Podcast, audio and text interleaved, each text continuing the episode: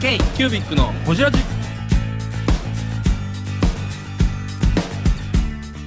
ー k q b i c のほじラジナビゲーターの k q b i c 事務局長荒川翔太です今回 k q b i c がほじるのは前回に引き続き文具ソムリエールの菅美里さん文具レディ結成当時の話についてやマツコの知らない世界に初めて出た時の話についてなど深くほじっていますどうぞお楽しみに僕前から僕ねずっと前職ハンズ担当やったんですよずっと、うんカバン屋さんでカバン関係だったんですけどハンズさんってやっぱなんていうんですかバイヤーさんとか例えば売り場でこれめっちゃ力入れてるみたいななんかその僕知らんけど、熱感があるんです集か中商品みたいな集中商品というかなんかそのバイヤーさんの格付けみたいなのあるんですか格付けえっとそもそもあれですあの本社からはい集中商品みたいなので、はいこ今月はこれ売りましょうみたいなのはありますうありますって言ってもあのカインズになる前の話なんで、はいはいはい私が所属して今はちょっと今はちょっ違うとですね多分おそらく変わってると思うんですけど、はいはい私が在籍した時にはそういうのはありましたこの月にはこれを売りましょうみたいなのがあってあのラックの作り方とかがこう本社から一斉に配信があったりとあかっていうかあのそのバなんていうんですか売り場ごとのやっぱりやっぱりこれを売っていくっていう例えばこれはちょっと力抜くけどこっちを売っていくみたいな、とかそれそうそうあの担当者の好みですねあーそれはあります。なんか売り場の人間が売る気ないともう全然。あ、それはそうですよね。結局最後並べるのはその店のその方ですから、まあ、っていう中で雑誌にも載り、副店長に見つけてもらい文具フロアにようん狙い通りじゃないでですかね。できるようになったという中でソムリエールって言い出したのはその後なんですね、その後ですね。うん、なんかきっかけあったんですかそのネーミングであったりとかこう出るぞみたいなセルフブランディングじゃないけど、もともとあのニコラかなんかの雑誌のモデルをやられニコてラた方がいらっしゃって、うんうんでその方にプロフィール写真みたいなのを撮ってもらう機会うがあっんて、うんそれはあの原さんにつなあいでいただいてー原さん、はいうんつないでいただいたんですけど、あのこういう方がいてみたいな撮ってもらったらみたいな感じだったと思うんですよね。えだからその時文鳥行ってたとかそういうあ感じ言ってました言ってました。なるほど、でその方にちょっと話をしたら、うんうんあのもったいないよってなんかちゃんとやった方がいいみたいなんでなんか肩書きブームだったんですその当時ああーで肩書きとかもつけないよみたいなありましたよねハイパー文具クリエイター。やめて。絶対言うてはりましたよね。はい今も飯変えてますよね。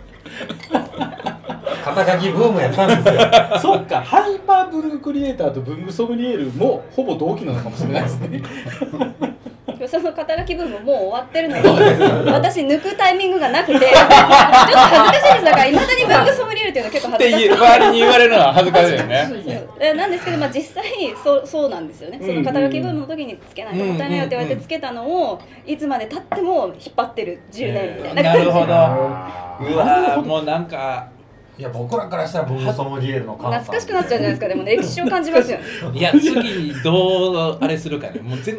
全然違う分野に振り切るかバンドが違う音楽性に行くかみたいな。 何言ってるんですあかごめん今 下手くそそになってますよね。の肩書きをどう破っていくかの ほんまいや、でも、ハイパー文具クリエイターと文具ソムリエールは、私からしたら同じ、あれでしたよ。なんか、憧れの存在でしたこのよ。人みいたやいな。ハイパー文具クリエイターのイメージありますけどねいや、うんまあまあ言うてるだけですけ ど。あったわ、あったあった。最初、初対面の時なんか長いマフラーかなんかしやまめせんとでけ、したやっめけとけ。帽子かぶって、コクラのショールーム来て、めっちゃ生きてるやん、みたいな。ハイパー文具クリエイター。長澤さんだって長澤のボンボンやん。一番神座に座ってるやん。そうそうそう、流れでね。流れで。マビルではい、ありがとうございます。まあ、それはさておきす。ハイボールです。ハイボールはいはい。じゃあ掴んでね。文具ソムリエールの神美里です k q ビッグのこちらじ福島さんとはどこで出会うんですか、ソムリエ。ソムリエの。個人の仕事をですねしてた時に、はいあのか雑誌とかテレビに出てたのが控えだったかわかんないんですけど、うんうんなんかハンズの中の仕事だと思われて勘違いしてハンズ側に私の個人の仕事を依頼しちゃうメディアがいくつかあってーその時まだ社員ですもんね社員なんでそうかそうそかうそううんそれでなんかたまたまそのその時受けてくださった本社の方だったかな、うん売り場の方だったか忘れちゃったんですけど、うんがあのその方はいい方だったんで私の方にその「いや菅さんはこれ個人でやってるんで個人でやってくださいね」みたいな感じで仕事まちゃんと回してくれたんですよ。それ副業申請かなんかしてたんですあか副業申請はちゃんとしました後から詰められると困ることはしないので、なんかじゃあレンコン挟み上うんげる。ようでも副業制もちゃんとハンズの中で作ってたなねだからその時はもう別すごいにちゃんと言ってるが別に受けてもいいよみたいなあいやあうんそうですねあ誰も使ってなかったんで商務課に提いや出し誰たもら見えんと思うわあのきょとんとされました最初あーでも最初に人事にせしあの相談をして、うん最初は無料で仕事をしてたのであーお金が発生するタイミングで人事に相談をして、うんこういう事情でっていうことを話したら、あの副業っていう制度があるから、あのそれを使ったらいいんじゃないかっていうことを知ってあーよう知てでってでたな商務課に持ってったら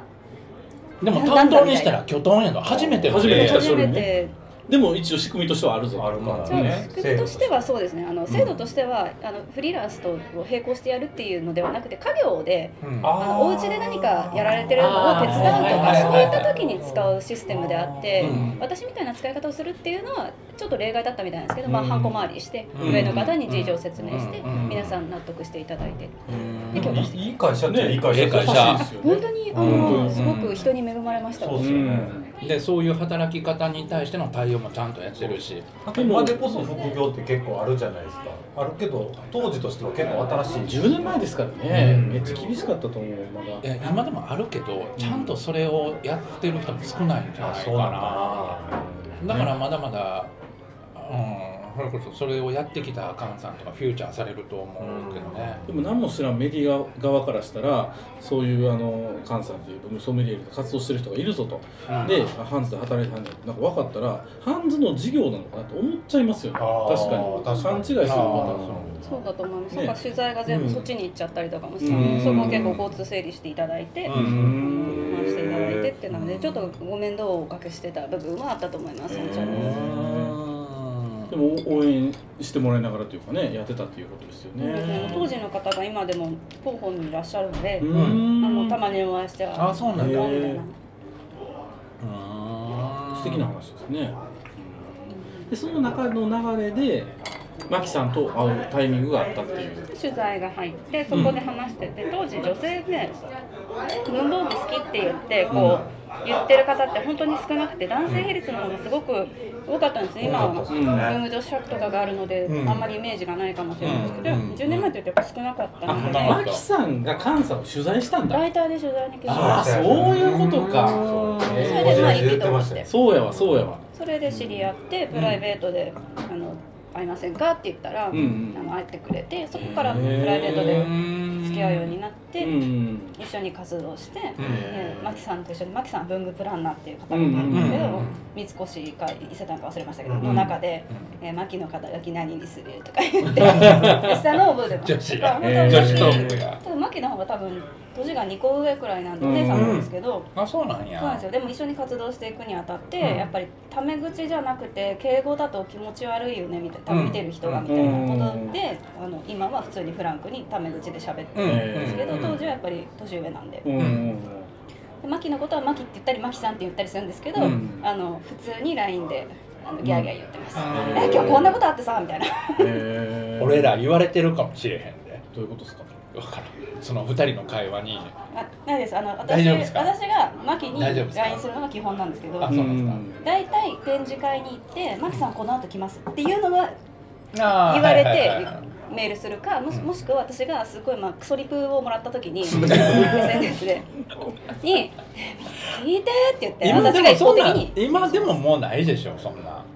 あもうあったらもう即ミュートうん。これは放送しますよね。そ いや放送するし全然まあうんいまだにね問題ですからそこはねそういうの SNS はあでねもそんなになんか変なのはもうこもう来ないですけどねんでもなんとなく「うーん」っていうのがあったらもう即ミュートです即時ミュートです一う。切で見ないもそれはもうもうなんか送る方もねもうモラルにモラルの問題。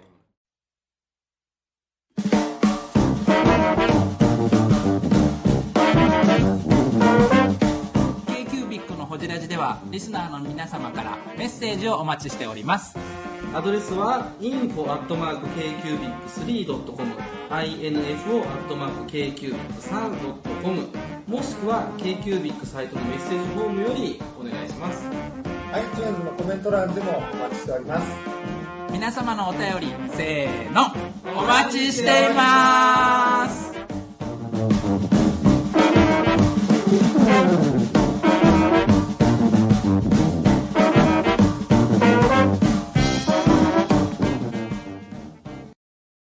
なんかその三越さんの企画で、まあ、2人でやろうかってなったのが最初みたいなそれは多分ハンズが最初ハンズが最初ハンズのイベントで文具レディイベントみたいなのがあってそれで全国を回って、うん私が休み取ったのかな結構揉めましたけどそれ全国回るの回ってた回ってたあった回ってた震災橋見に行った気がする船で作るみた いな。かなり異例だったと思います売り場に穴を開けて、うん個あ人のしかもまだ社員やったんですそうなねんですその時の社員だったのでなえんかまあ2014とかですか 13? あでもそのくらい2013とかそのくらいだと思うんであの時だから多分ねアマちゃんブームの流れ絶対あると思うんだかですよらああそうもちろんブームあるような気がするお女の子2人ユニットでっていうのはすごいイン全然わパかんクないトがあっ て、なんかうん、ででしょわかるでしょメディアがそれを求めててあのあのあ一般消費者もそれを求めてたとあ思まうちゃんって朝ドラがあったじゃないですか、はいあの能年玲奈とうん橋本愛が出ててそれは知ってるんですけど、何も知らないですストーリーを ああれ二人組だったんですかそう2人組女の初子め2人組のアイドルがで活も動して多いく分しょぼ僕らがその偶像を求めてたっていうのはあるかそもうそうそうそう、何も知らないうんうんね、絶対ありますよねあるあなんるか絶対それそはうそうなんか受けかぶるわ受けたと思ううん時期的に、うんうんうんそうすごいわかるなんか僕当時関西でドヤ文具会というイベントとか主催してたんですうよ。んねうんうんでそれでなんかこうファンのなんかこうドヤ文具ファンの間でなんかこう文具ジャムさんとか土橋さんとか以外うんにうん女子が出てきたみたいな、うんなんかざわつきがあって。うんこううわなんかすごいの来たみたいないついつ梅田店来る震災橋店いついつやみたいな、うんうん見に行く見に行かへんみたいななんか、うんうんラインなんかそのなんかれやり取りがざわついたようんドヤモンの中でそうそうそう本当にそのなんか女性っていうだけでおおってなるくらい女性いなかったんですいなかったっですいなかった本当でにすもちろんなんかうん好きな人はいたんですけど、その手帳好きな人とかいたんですけど、こうなんかそのメジャー感があるうん多分メディアに出るそうですねそう女ですね性がいなかったんです、ファンそうそうそはうちらほらいましたけどなんかそういう人がいなかったから、うんなんかすごいの来たみたいな黒船来たみたいなあのでも時でも関西でもよく店頭に実演それこそ高畑さんもよく来てたし、うんなんかもっと多かった気がする今よりそういう著名人の方が来て店頭であー何かをするとかっていうのがあったかもね、うん高畑さんも何回か見に行ったしあっうたなぁへー懐かしいですね懐かしいなんかうんで文具レディ全国暗月ツアーをやりつつ別に普通に店頭の仕事もしながらやってその二足のわらじ状態って何年まで続くんですか2017年くらいまでだあそう16年か7えっ年くと、らいそれと本当3に年ぐ全らい国にこうあのここの売り場でイベントが入ってポンと行ってもうまたすぐ戻って東京でハンズそうでです店頭で立ってみたいな連休は基本的に売り場の人間も取れないので、ん時に1日お休みの時に行って戻って、うんへこーれ僕ら関西人なんでやらしい話聞いていいですか、どうぞそれなんか別途ギャラ出るんですかえっとハンズのそのイベントハンズのイベンうト、ん、うんそれがちょっと私記憶になくてあでもあの出社にしてしまうと、うんあ多分もらってたと思うんですよ、はいはいでなんでかっていうと出社にしてしまうとその店頭人員としてカウントをされてしまうんで店あ頭に支払いーをせがちそっかなるほどこの人は出社してるけども店頭のメンバーにはいなくて入っていなないい、うんでも、出社率は何パーセントまでっていうのが決まっているので、へーそういう意味で売り場に幸休休せみにしないとそうそ売うり場が困るんだ困るんですよななるほどので多分休みにして出るで休みにして出るのであればそれを無料でやることはできないので、うんっていうのであーかなり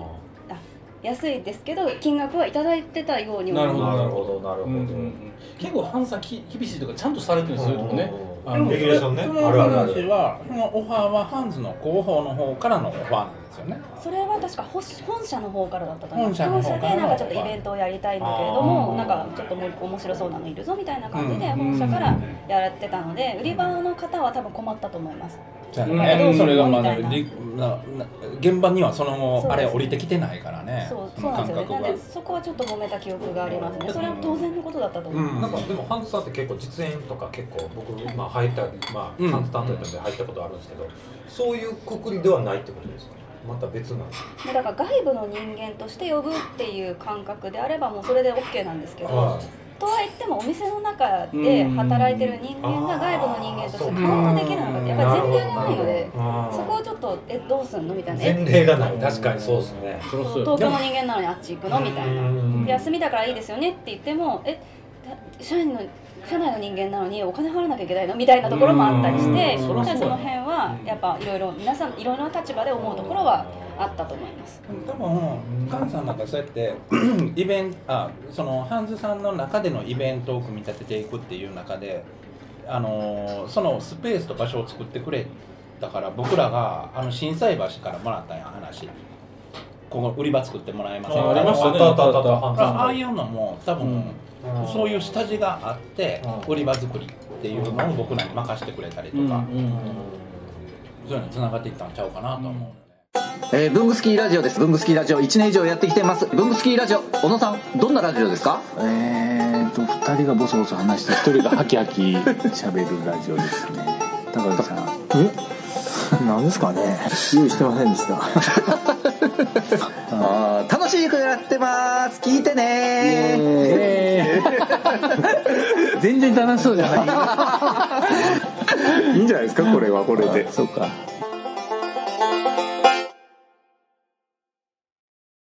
らなんか2010年以降なんかそういういい時代でしたよね、んなんかうん、 k q b i c だって最初阪神百貨店から始まってそうそうそうそういそろうんなこの売り場プロデュースをするためのユニティで、あーション最初のねあれもね、そうのんだから震災橋もそうやったしうね。んそうですよね懐かしいなぁでそういう活動しつつ、まあ、メディアとか雑誌とか出つつあれマツコに最初に出たのって何年なんですか2015年とかじゃないですかね。じゃあまだ16年とか。当時あれか半ズ社員時代っていうとこですそうでねす、社員時代。出た出たあれがやっぱり一番ブレイクのバズった感じですかだと思います。うあん。めっちゃ入れられてましたもんね、マスコミ。そうですね。すごいいじられてたんですけど、やっぱ緊張しちゃっうんて、うんあんまり当時のこと覚えてないですね。最初の頃。うん何でしたっけ闇女でしたっけあそんな感じそそんな系ですよなんねかすそうでごすいそうです何回か出てますよね、二2回ぐらい3回3回実はね、4.5回なんです。え 4.5? えー点五4.5っていうのは、うん家電の世界っていうのがあはっいて、はいはいうんはその時に私がマツコさんが、うん。ちょっとやっぱり体がボリューミーでいらっしゃるので、うんうんはうん一般の人のサイズの家電うん。手を入れるとか手のマッサージとか、はいはいいフットマッサージとかされてましたよねそう確入らかにねないんですよ、はなのでそれを試す係でなぜかなぜ呼ばれた呼ばれたかん言ってええキャラやったんやあろうのな。時ブームやったんでしょうやってもねらいましきったとディレクターさんえー多がキャラや分それマツコにだいぶ気に入られて気まにす入よねられてるうんなので点5があります4.5回へおもろ。それ気に入られてるよえねだって立上さんなんか1回しか呼ばれないからねえ たてがみさん出てるわほんまやわそうやわあの時のテレビってマツコの知らない世界かスマステかどっちかですよねあースマステ懐かしいスマスそうテ文具であってそれ出たらバーン売れるっていうもうなんかみんなまだテレビ見てたしうちも済ませて出させてもらいましうたよ。んスマステ懐かしいよなああましたねそっ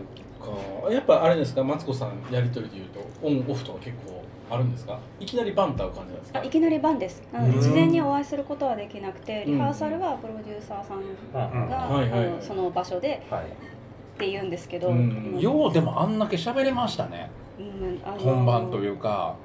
まあ新振られてもちゃんと喋ってるじ素ゃないですか。人いじりが本当にお上手でいらっしゃるからなんだろうなっていうことがそ分かうなりんだまなるほしどた聞き出なるほどしなたるそうなんほどですよ引き出すとか突っ込むのとかいじるのが本当にお上手なので、ん私はだから何もしてないのとあと編集がめちゃくちゃうまいんだとう思いますーんテレビの編集の方が多分ほぼ喋れてなかったと思うんですけど喋れてるかのようにいやめっちゃ喋多るほどなるほど分やっていただいてる、うんでも本当へにー台本がないんですよね、うんえーあそうえなあんだるんですけどあのこれをこういう流れで喋ってくださいっていうのはあるんですけど、うんマツコさんのとこに「マツコ」かっこ喋るしか書いてないあー要は何何を聞くかわからない何かわかんないからでもまあ最低限これはやってくださいねみたいなのがあって、まあ、フリップの出し方とかここにフリップ置いとくんでこうねものがいいこのタイミングで入ってきますくらいのことはあるんですけど、うんうんうん基本的には何も全然わかんないので、 あれ収録時間どれぐらいなんですかあれ多分本番は2時間2時間くらいだったと思いますぐらいそれが30分30分ねカプセルです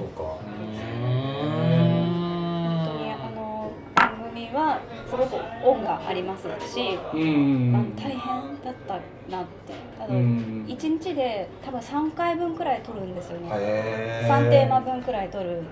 撮ってたんですよ当時はあそうかだから菅さんの時もあれば他の方が来られる時もっていうので演者が入れ替わるというかそうですマスクあのさんに